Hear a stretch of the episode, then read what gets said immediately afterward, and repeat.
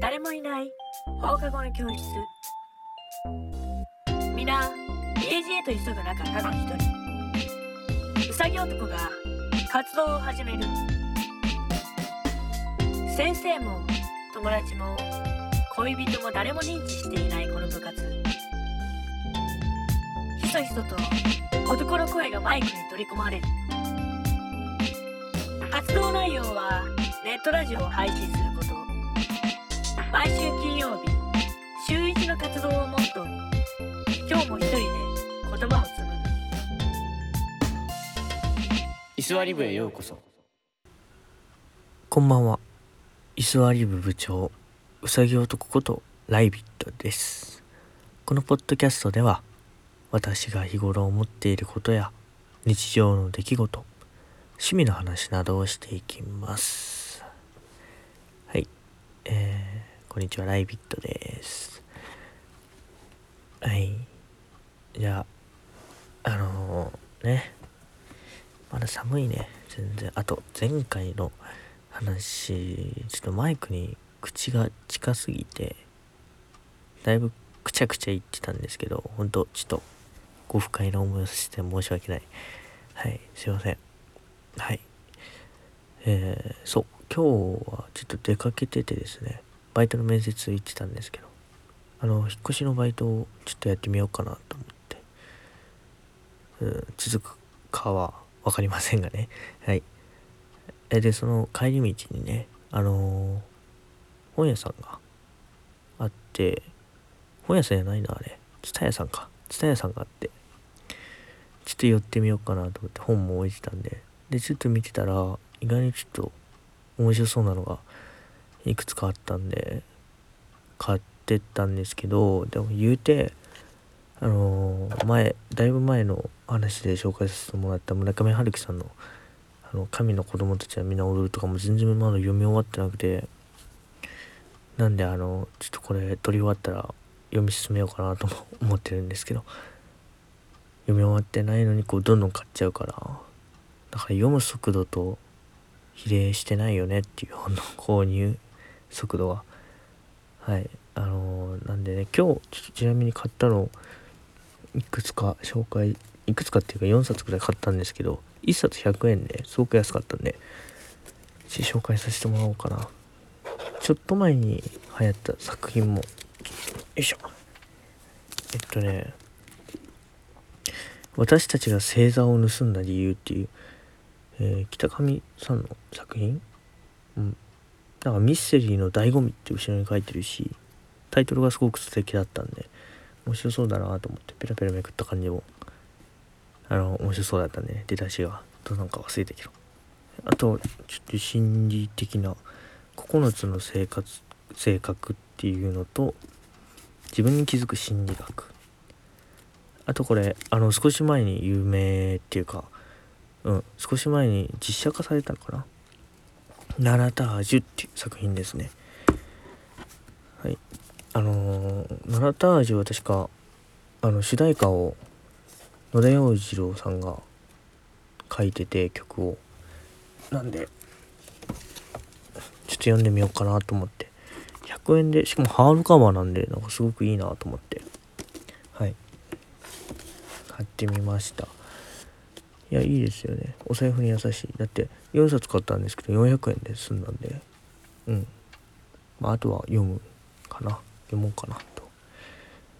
なかなかね。でも100円の本100円で買ったからまあ途中で読み何？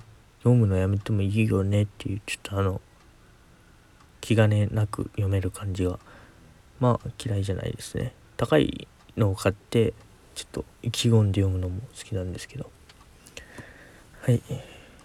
あとはあのその帰りさらにその本屋さんからの帰り道なんですけどあの皆さん自転車に乗ったことはありますでしょうか？あの自転車に乗ったことある人だったらみんなわかると思うんですけど自転車での道の譲り合いね。あれほんと危ない。いや帰り道なってあのね。でそこそこのスピードあるじゃないですか。でぶつかりそうになるんですよ。道が狭いと余計に。なんで本当に危ないですねあれ。であのもう意に介せずまっすぐ突っ込んでくる人もいるんでちょっとそこら辺の見極めをしないと本当にあれは 危ないなと思いますね。普通に歩行者でね。だったらいいんですけどぶつかってもちょっとあの 気まずくなる程度なんで。うん。あとねながら運転もいますしね。いやこの間この間っていうか今日の帰り道ちょっとそれしちゃって危なかったんですけどあの本当もう二度としないようにします。すいません。えー、今日のトークテーマはあの多分今まで結構紹介する系が多かったと思うんですけど本の紹介であったりあるいは音楽 YouTube 音楽についてのちょっとマイナーな僕が選んだあの4000、5000、6000ぐらいなのぐらいのを紹介したと思うんですけど今日は本当になんかテーマさえもフリートークみたいな感じでゆるーくまあゆるーくゆるーくまあずっとゆるいんですけどまあ中でも結構ゆるい回になればいいなといいのかな。いいのかな？いいのかわかんないけど。まあゆるい回にしていきます。えー、そうですね。でほんま睡魔の話にしたい話をしたいと思うんですよ。僕はですね本当どこでも寝れていやどこでも寝れて多分人の車の中とかでも全然寝れると思うんですよ。人の車って結構あの何ですか？変な警戒心を持つと思うんですけど。あんなのあの中でも多分寝れちゃうくらいどこでも寝れると思うんですよ。多分公園のベンチの上とかでも全然寝れますし。眠たかったらね。眠たくなかったらそれは寝ないですけど。眠たかったら本当どこでも寝ます。睡魔さえあればどこでも寝れます。はい。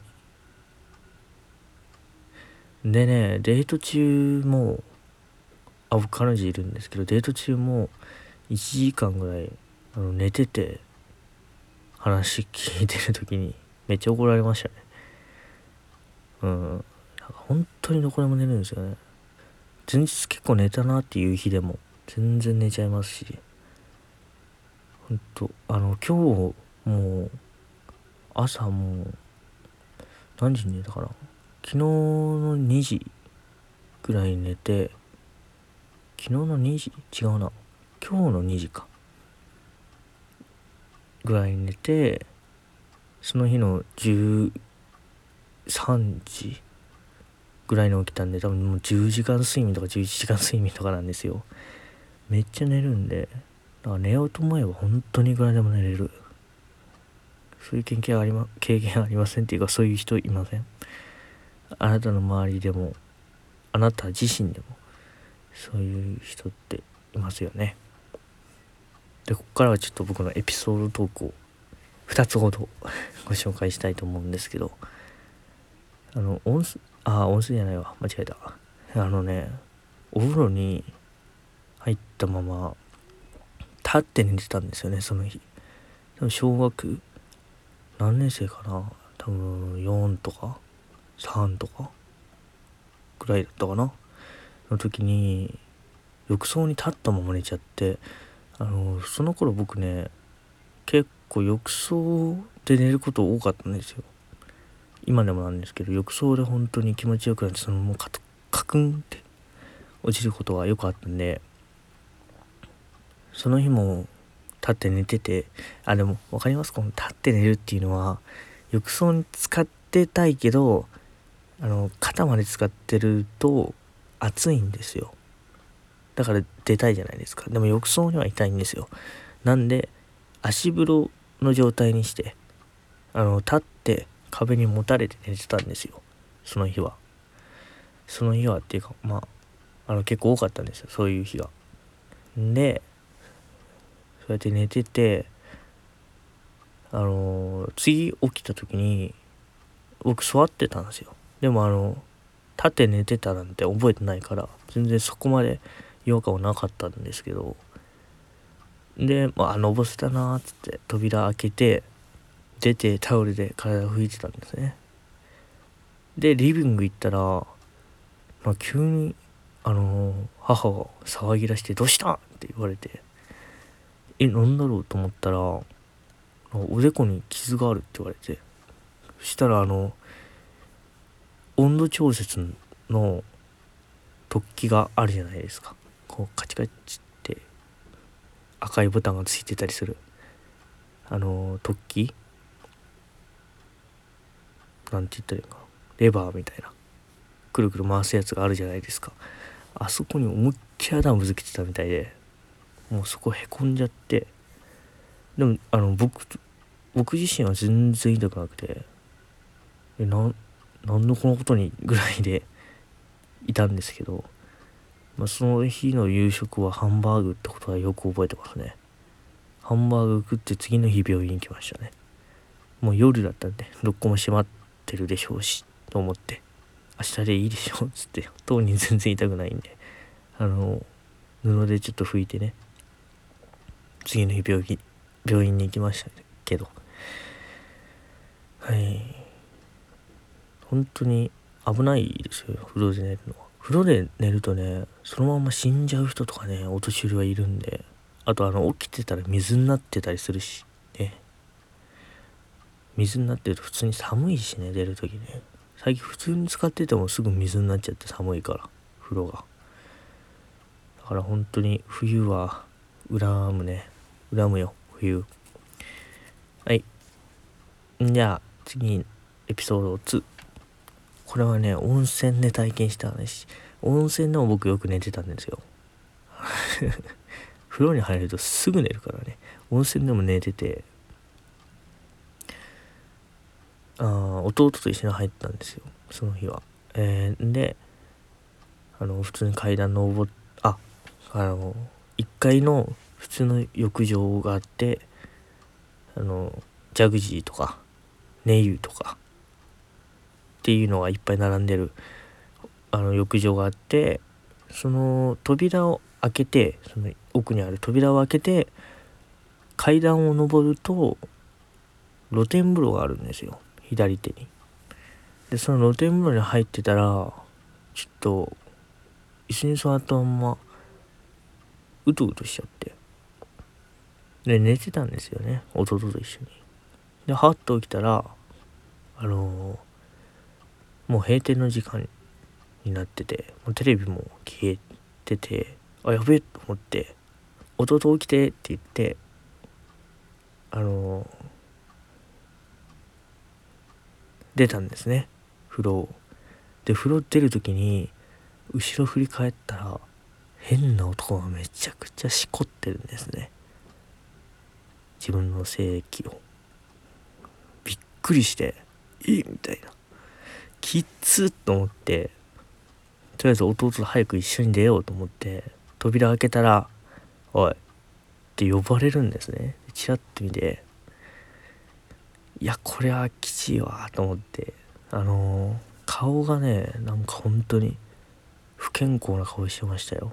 頬はこけてましたし色はやたら白くて髪はちょっとちょっと癖っ気なのかな。パーマで回ってたのか。くるくるってしてて。で出たらねすぐそこにあのスタッフさんがいて無線でなんかやってるんですよ。多分ねあの男あのスタッフさん経由でその異常行動を報告されたんじゃないかなと思うんですけどああと思いながらまあよかったと思って。何もされずに。変なことがされましたけど。見せられましたけどねどっちか言うと。うんなんか長さとかもあんま覚えてないですよ。びっくりしちゃって。うん。いや変態って本当にどこでもいますよね。うん。嫌だね。特に見せてくるタイプは本当に嫌だね。多分コートの下全裸タイプでしょうねあの人は。コートの下全裸で広げてくるタイプでしょうね。あのオープンにねしてくるタイプでしょうね。うん。だから本当に睡眠はちゃんととって変なところで寝ないようにしないと危ないですよ皆さん。っていうのはこの2つの話の教訓かな。いやとりあえずね風呂で寝ない方がいいね。危ない。だって人ってね溺れるのに30センチも深さいらないんですよ。ほんと浅いところでも溺れることってまあまああるらしいんで水があるところでそううかつで寝ない方がいいですよ。変態もいますし怪我することもあるんで。はい。あでねあのーちょっとこの間っていうかちょっと調べたんですよね。睡眠について。睡あ違う。睡眠についてじゃなくて睡魔について。睡魔ってなんだろうと思って。睡魔ってなんだろうっていうのもおかしいけど。睡魔ってまあ読んで字のごとく。睡眠を誘発するような悪魔のこと。を睡魔って言うんですね。で睡魔にも天敵がいるんですよ。睡魔の天敵ってなんだと思うじゃないですか。何だと思います？なんかシゲキックスとかあとは ミンミンダハとかって思うんですけどそんな昔にね古の時代にミンミンダハもシゲキックスもないんでなんだろうと考えたらあのー木魚なんですってね。木魚って言ったらお坊さんがお経とか唱える時にトントン叩いてるやつなんですけどあのトントン叩いてるのってなんで叩いてるのって言ったら寝ないようになんですね。要はその睡魔がこっちに来てお坊さんがお坊さん自分自身が寝てしまうのを避けるために天敵の木魚に睡魔を食わしている。っていうのは睡魔と木魚の関係らしいです。へえと思いますよねこれ。なんかちょっと雑学が増えたんじゃないんですか皆さん。やっぱ睡魔についてでしたね今日は。睡魔の話です今日は。あいつら問答無用どうすってきますから。はい。皆さんも気をつけましょう。今日もよく寝てください。それではこの辺で失礼します。さようなら。